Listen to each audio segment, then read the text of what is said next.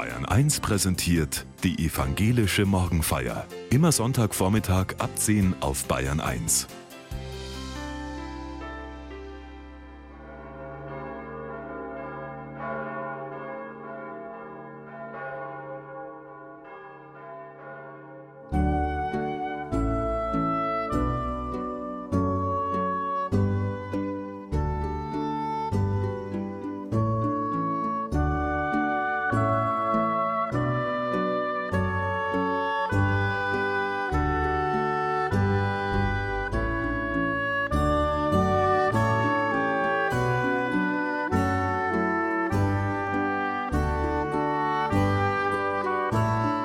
Jesus sagt von sich selbst, ich bin der gute Hirte. So ein Bild scheint wie aus der Zeit gefallen. Pfarrerin Jacqueline Barrault-Volk räumt auf im Kopfkino der Kirche und macht sich auf die Suche nach neuen Bildern für göttliche Barmherzigkeit. Einen ungewöhnlich fülligen Jesus zeigt dieses Mosaik bartlos, mit lockigem Haar und einem riesigen Heiligenschein über seinem Kopf, der wie ein Hut wirkt. Gekleidet mit einer goldenen Toga, dem Gewand der Kaiser. Er sitzt in einer grünen Wiese auf einem dreistufigen goldenen Felsen wie auf einem Thron. Kleine grüne Pflanzen und Palmen um ihn herum. Mit der einen Hand umfasst er den Hirtenstab, der zum Kreuz geworden ist. Mit der anderen streichelt er freundlich eines der sechs Schafe, die um ihn herumstehen, am Kinn. Drei Schafe rechts und drei links von ihm. Ihre Köpfe sind alle auf ihn ausgerichtet und ihre Augen schauen gebannt auf ihn.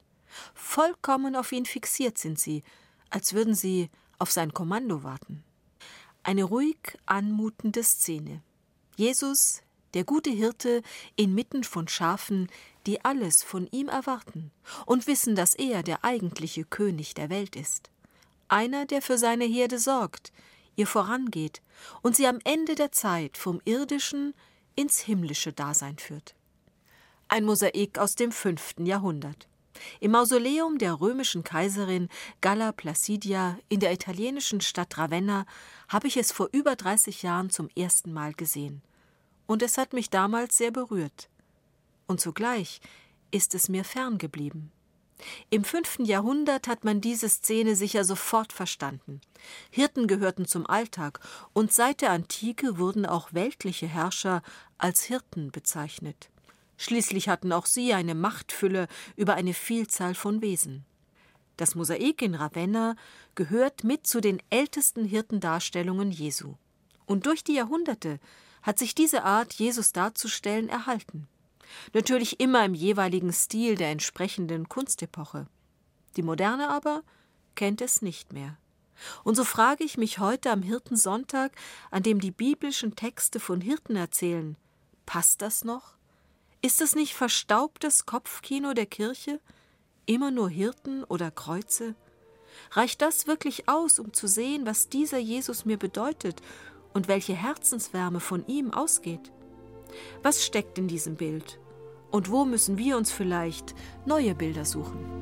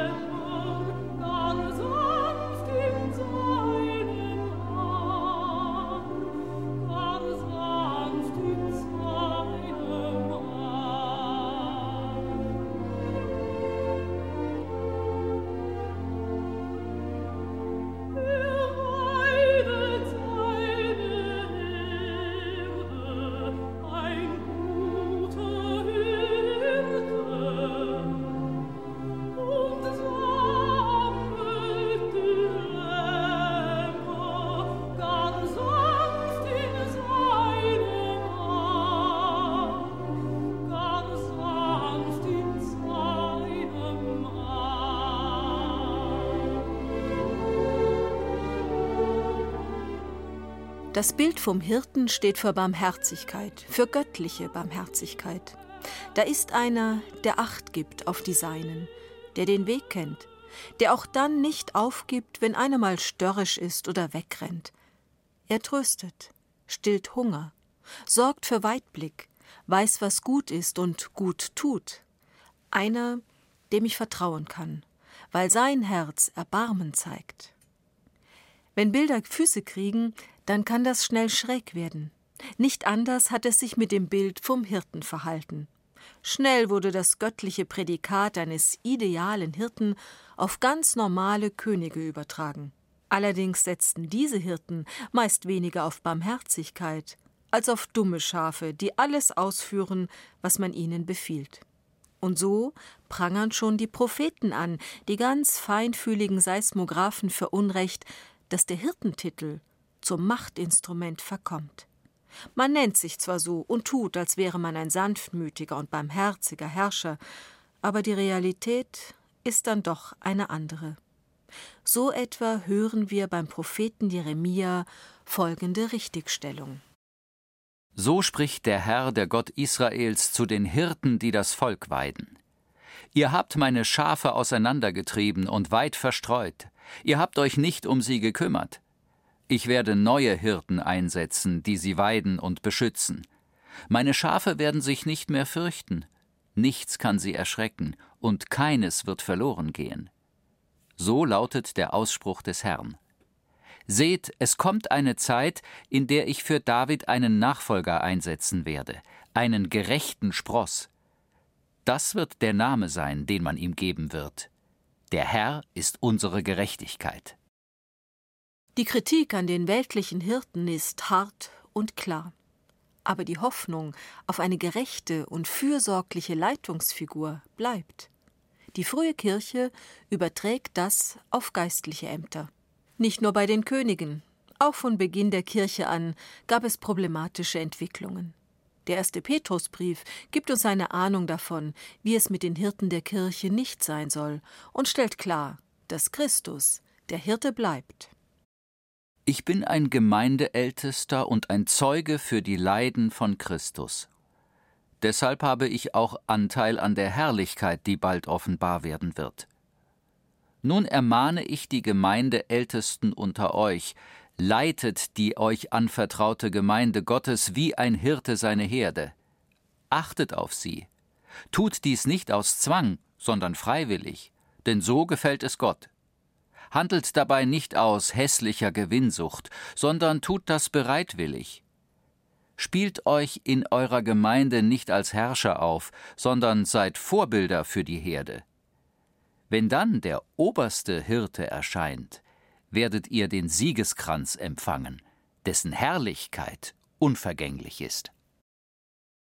Seit der Reformation ist der Zahn der vermeintlich rechtmäßig herrschenden Hirten in der Kirche gezogen worden.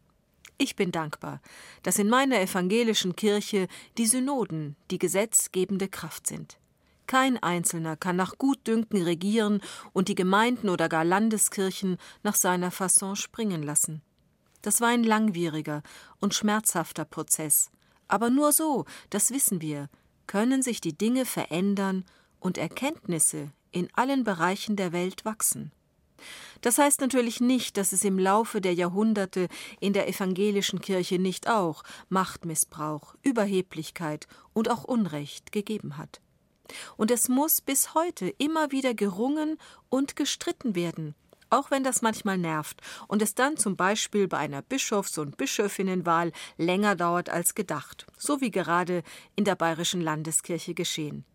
Aber das ist gut so, und anders geht es nicht. Die Kirche besteht aus mündigen Menschen. Insofern muss man anerkennen, dass die Christen zur Zeit des ersten Petrusbriefes gut verankert in der alttestamentlichen Prophetenkritik waren, aber auch visionär nach vorne geschaut haben. Hirten und Hirtinnen mit Herz. Das war ihre Vision. Achtsam miteinander umgehen, kein Druck, Freiheit und Freiwilligkeit in allen Dingen, keine Herrschaftsattitüden, keine Besserwisserei qua Amt, sondern Vorbild sein, mit Herz und Maß. Ganz schön anspruchsvoll, aber auch ganz schön weise. Deshalb bin ich froh, dass der ganze kirchlich-moralische Druck des letzten Jahrhunderts endgültig vorbei ist. Wer zum Gottesdienst kommt, wer sich kirchlich engagiert, ob im Elternbeirat eines kirchlichen Kindergartens, als Teamer im Konfikurs, im Seelsorgeteam eines Krankenhauses oder im Asylkreis. Der oder die macht das freiwillig. Niemand wird zu irgendetwas gezwungen.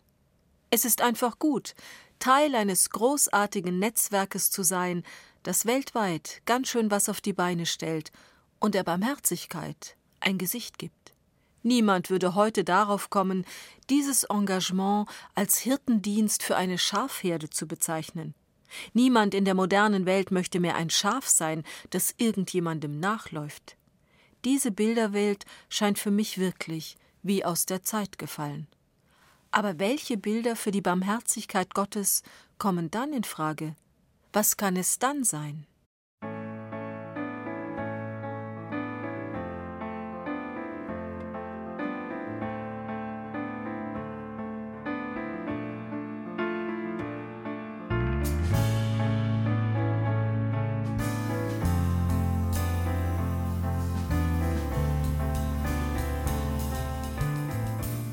Mitten im Bahnstreik ist eine junge Studentin nachts um zwei an einem Bahnhof gestrandet. Nichts geht mehr. Beim Auskunftsschalter wird ihr gesagt, dass die ausgegebenen Taxigutscheine nicht für ihr Semesterticket gelten, mit dem sie sonst den Rest der Reise in die nächste Stadt antritt. Was jetzt? Ein Hotel ist für sie zu teuer, und irgendwie ist ihr jetzt alles zu viel. Da steht sie, wie ein verloren gegangenes Kind. Tränen rollen ihr über die Wangen und dann hat einer der Bahnangestellten Erbarmen, drückt ihr einen Taxischein in die Hand und zeigt ihr freundlich, wo sie hingehen muss. Und am Studienort angekommen, zeigt dann auch noch die Taxifahrerin Herz und rettet diese Nachtfahrt mit dem Satz Sag mir, wo du wohnst, ich fahre dich jetzt bis vor die Haustür deiner WG.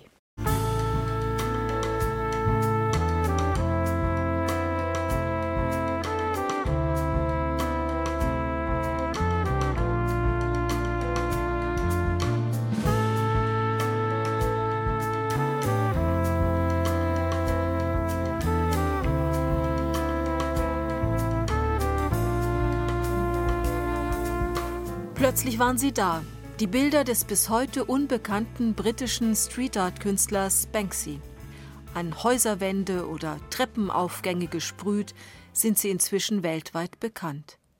Was in London begann, ist auch an vielen anderen Orten der Welt geschehen. Paris, Bethlehem, New York, Kiew oder Venedig. Immer sind es Bilder mit Botschaft.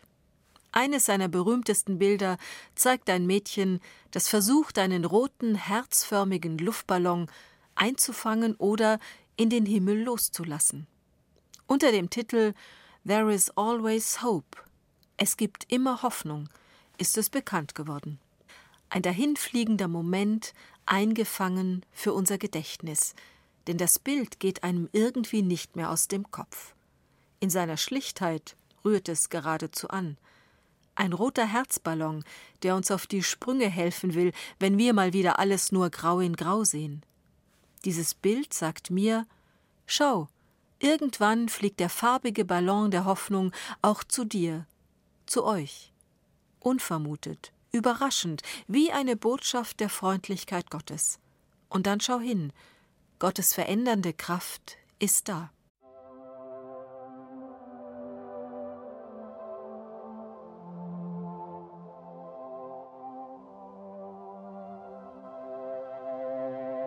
Es richten die Augen sich in die Stille, es verfliegt die Unrast im Firmament. Da ist das zarte Blau im Schnee. Zuversicht zwischen Zeilen, Gedanken in der Zwischenzeit. An alle und die schon sehr viel. Ich rede einmal nicht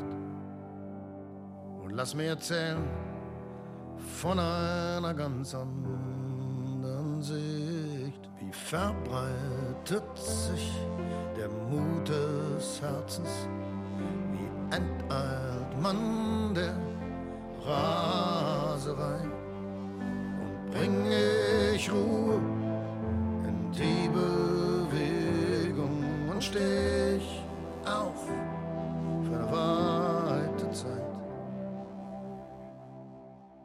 In der kommenden Woche jährt sich zum 20. Mal der Todestag der Theologin Dorothee Sölle. Eine Kämpferin für weltweite Barmherzigkeit. Eine, die gezeigt hat, dass man mit Gott nie fertig ist. Dass wir in jeder Zeit, in jeder Phase des eigenen Lebens immer wieder neu über unser Gottesbild nachdenken und ringen müssen. Nur so bleibt die Theologie, die Kirche und auch meine Beziehung zu Gott lebendig. Nur wo wir uns auf den ganz anderen einlassen, werden wir staunen und so manches zum Guten verändern können. In ihren Erinnerungen erzählt Dorothee Sölle von ihrer besten Freundin, der Theologin Luise Schottroff, von einem ganz besonderen Moment dieser Freundschaft. Wir haben beide in den letzten Jahren unsere Erfahrungen mit Krankheit, Schwäche, Älterwerden und dem gemacht, der grinsend dasitzt und uns fressen möchte. Als ich einmal schwer krank war, hat mich Luise zweimal im Krankenhaus besucht, einmal ohne dass ich es wusste oder wahrnehmen konnte. Als ich das später erfuhr, dachte ich zuerst, was wollte sie denn da? Ich konnte doch nicht hören oder fühlen. Aber dann verstand ich plötzlich, dass es eben ein Akt gratuit war, eines von den Geschenken des Lebens, die wie die Rose ohne Warum und Wozu blühen. Ein Akt gratuit, gratis, ohne Warum und ohne Gegenleistung. Barmherzigkeit. Ein Taxigutschein mitten in der Nacht, ein Mädchen mit einem knallroten Ballon, der an die Dimension der Hoffnung erinnert, eine Freundin, die unbemerkt einfach da ist. Wer genau hinsieht, wird sie entdecken, die wundersamen Botschaften Gottes, die uns ins Auge springen und ins Ohr flüstern, du sollst mich spüren in deinem Leben, ich bin dir nah, ich kenne dich, ich halte dich, ich bleib in deiner Nähe.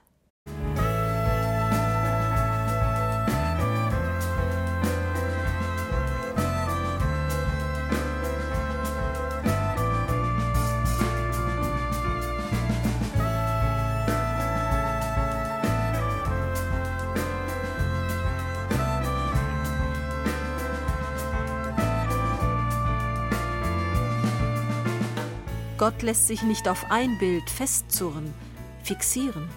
Es gibt viele kleine Momente der Barmherzigkeit, die jede und jeder von uns wahrnimmt. Ikonisch werden sie nicht.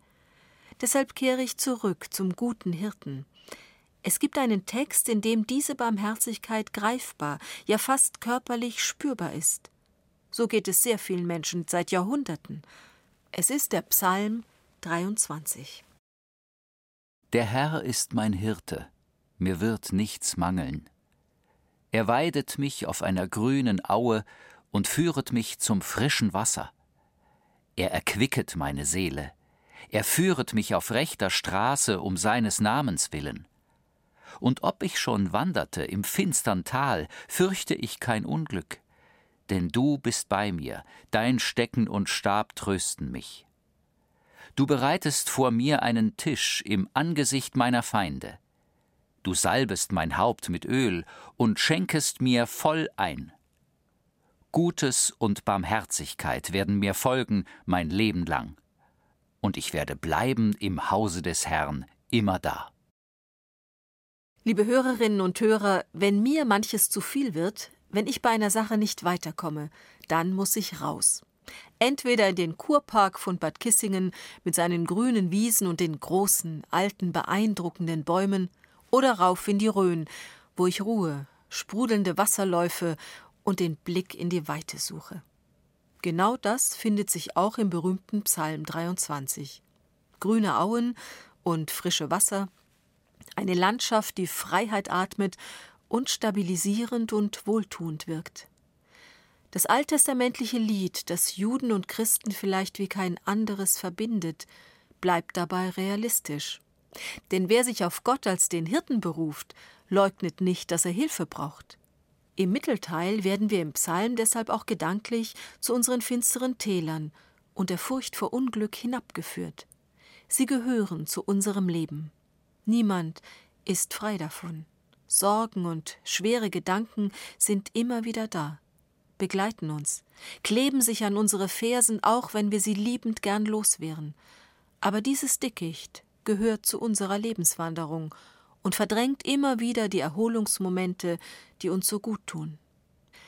Der Psalm 23 hat seine Beliebtheit vielleicht auch deshalb erlangt, weil er auf Gottes kämpferische Hirtenmentalität setzt, als Gegenmacht zu dem, was uns bedrängt.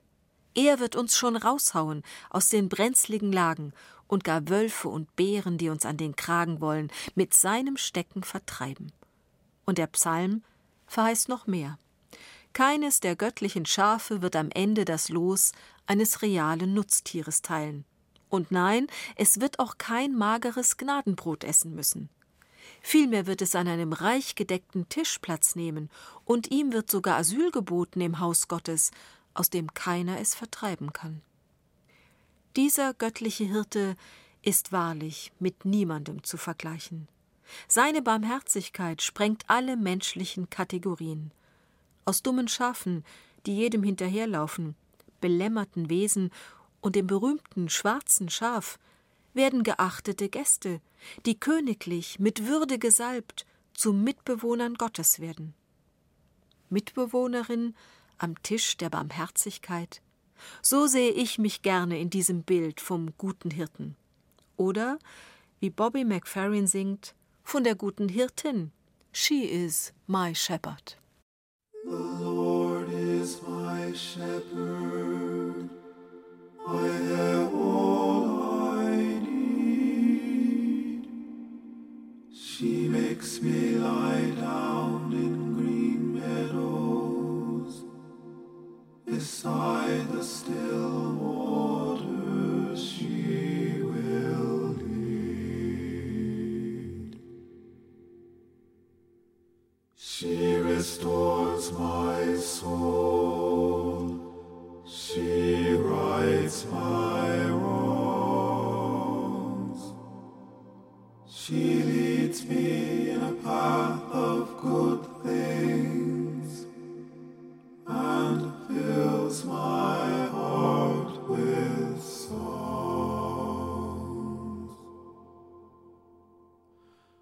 Vater unser im Himmel, geheiligt werde dein Name, dein Reich komme, dein Wille geschehe wie im Himmel so auf Erden.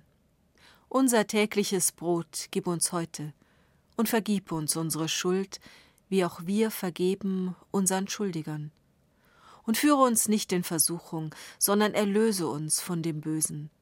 Denn dein ist das Reich und die Kraft und die Herrlichkeit in Ewigkeit.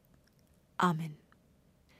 Es segne und behüte uns, der gnädige und in allem mächtige Gott, der Vater, der Sohn und der Heilige Geist.